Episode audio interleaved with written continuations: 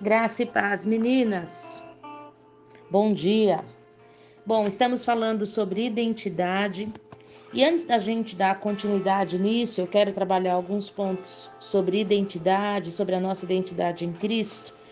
Eu queria falar algo importante, que é inclusive o capítulo agora da Lissa, que fala da nossa paternidade. Vou falar de maneira bem simplista, lógico, vou ler o, o capítulo, não vou falar de paternidade no, na amplitude que isso tem na nossa vida, mas para que você passe a ter esse referencial, se é que você ainda não tem, da tua identidade em Cristo.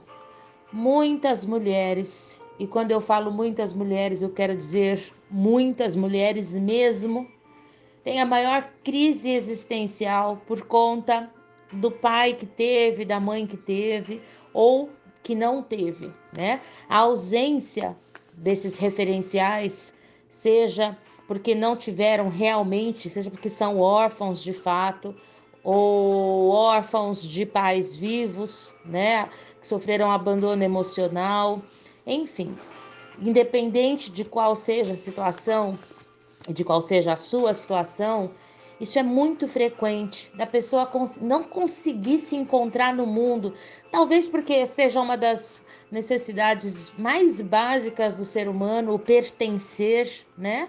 Para encontrar sentido e significado. Então eu vejo que é uma crise existencial de muitas mulheres o fato de não ter a referência de uma boa mãe, como eu já disse, ou porque não teve realmente mãe, foi criada pela avó, foi criada por tios, foi adotada por uma pessoa estranha e nessa adoção é, não teve opção, né? Algumas pessoas ficam com raiva quando adotam uma criança e dizem assim: Eu não vejo gratidão, essa criança deveria ser grata, porque eu, olha quantas crianças estão para adoção e eu resgatei essa.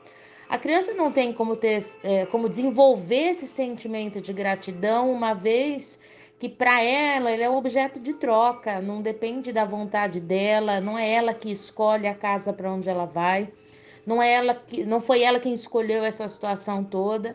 Então, muito pelo contrário, ela tenta se esconder, ela tenta não se apegar a ninguém para não sofrer novamente a dor do abandono. Então ela já rejeita, ela já empurra, ela já agride, né? É muito comum. E, e quando a pessoa tem um abandono emocional, também tem essas reações e desenvolve esse tipo de comportamento. Nós, é, como pastores, a gente trabalha muito a nossa saúde emocional a gente se aconselha muito, eu estou falando eu e meu marido, meu marido e eu, e também no grupo de pastores que a gente caminha, é algo que a gente conversa, é algo que a gente ora, porque a gente lida com pessoas assim. A gente não está curado, nós não somos plenos, né? Se todo mundo tivesse consciência disso, que não é pleno, somos seres humanos quebrados, cuidando de outros seres humanos quebrados. Então, se você imaginava que isso era diferente, você está enganada. Então, são pessoas em processo, cuidando de outros processados, como diz a, a pastora Talita, ela fala: é cada tribulado, é cada processado que chega no caminho. É verdade.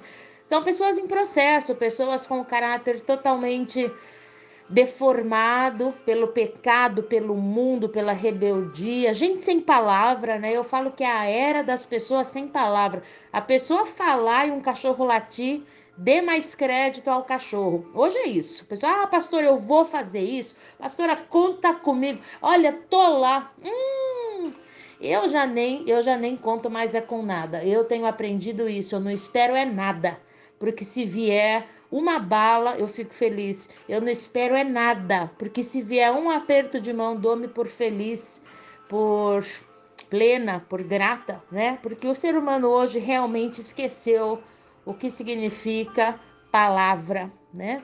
Do tempo que eu não sou tão velha assim, ué, mas do que eu me lembro, já era a palavra tinha um valor enorme. Imagina o tempo dos nossos pais e dos nossos avós, que você não tinha que assinar cheque, era no, no, no fio do bigode, né? Era a palavra valia, falou, empenhava a honra em cumprir. Infelizmente, hoje isso não é comum, isso é muito raro.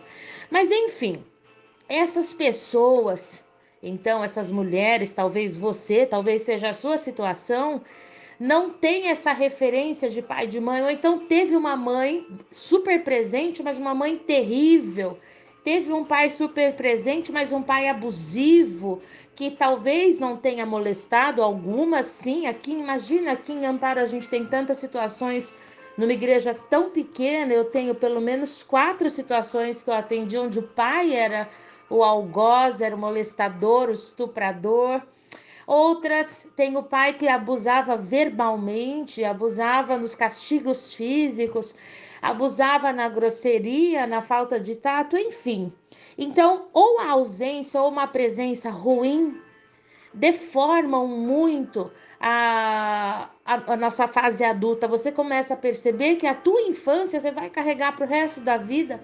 E essa insegurança de não pertencer, essa insegurança de não ser aceita, de não ser compreendida, pode ser um problema para que você entenda a sua identidade. Mas quando você encontra-se com Jesus, oh meu Deus, e aí está o divisor de águas da nossa vida.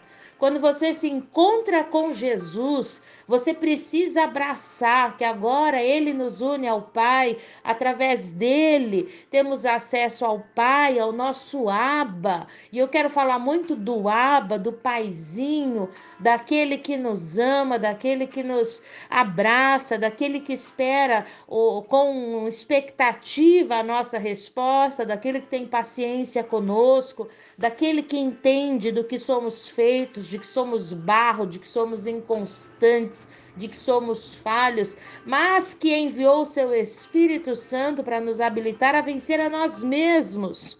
Então ele conta com a nossa força de vontade e com a nossa disponibilidade ao Espírito Santo para que saiamos deste ciclo de pé quebrado, deste ciclo de inconstância, deste ciclo de volta ao barro, à, lama, ao vômito, como a porca lavada que volta para o vômito constantemente. Ele enviou o Espírito Santo para que eu e você possamos nos apropriar daquilo que já está liberado para cada uma de nós e possamos viver uma vida plena, possamos viver uma vida constante e cada vez melhor, porque essa é a vereda dos justos. Ela vai brilhando mais e mais até que seja dia perfeito.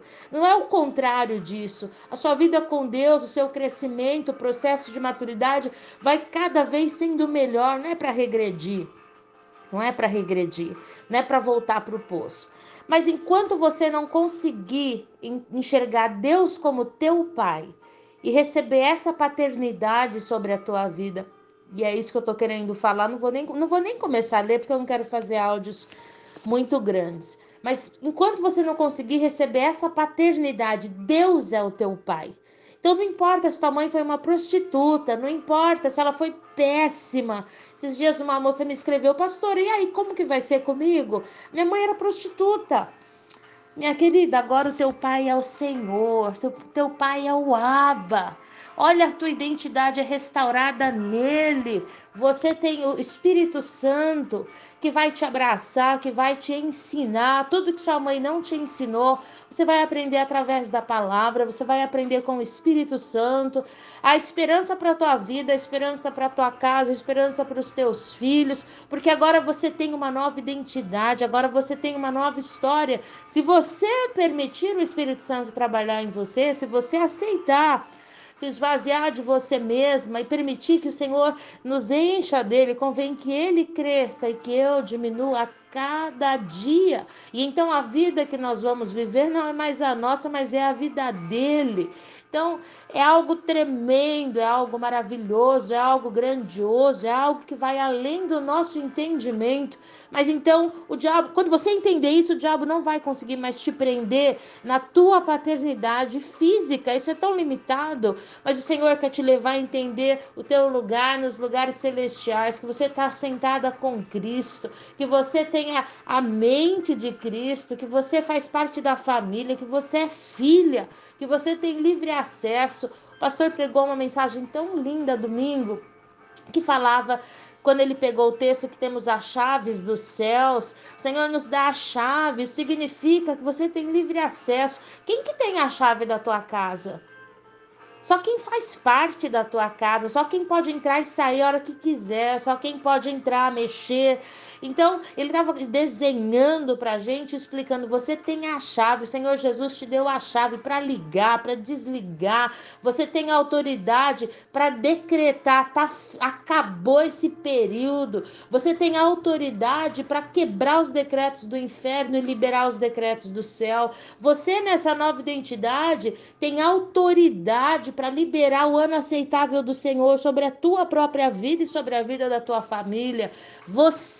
Nessa identidade, tem autoridade para desligar tudo que está ligado, seja lá mil gerações, não interessa.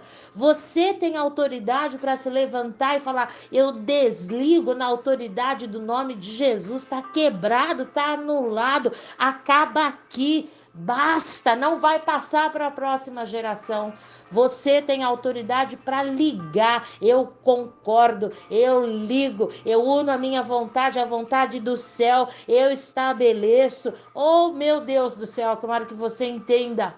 Tomara que você se posicione, tomara que você se levante nessa identidade, nessa autoridade, para que a, venha a vontade do Senhor, para que seja feita a vontade do Senhor na tua vida e na tua casa, assim como já é no céu. Deus te abençoe, dia de paz e alegria em nome de Jesus.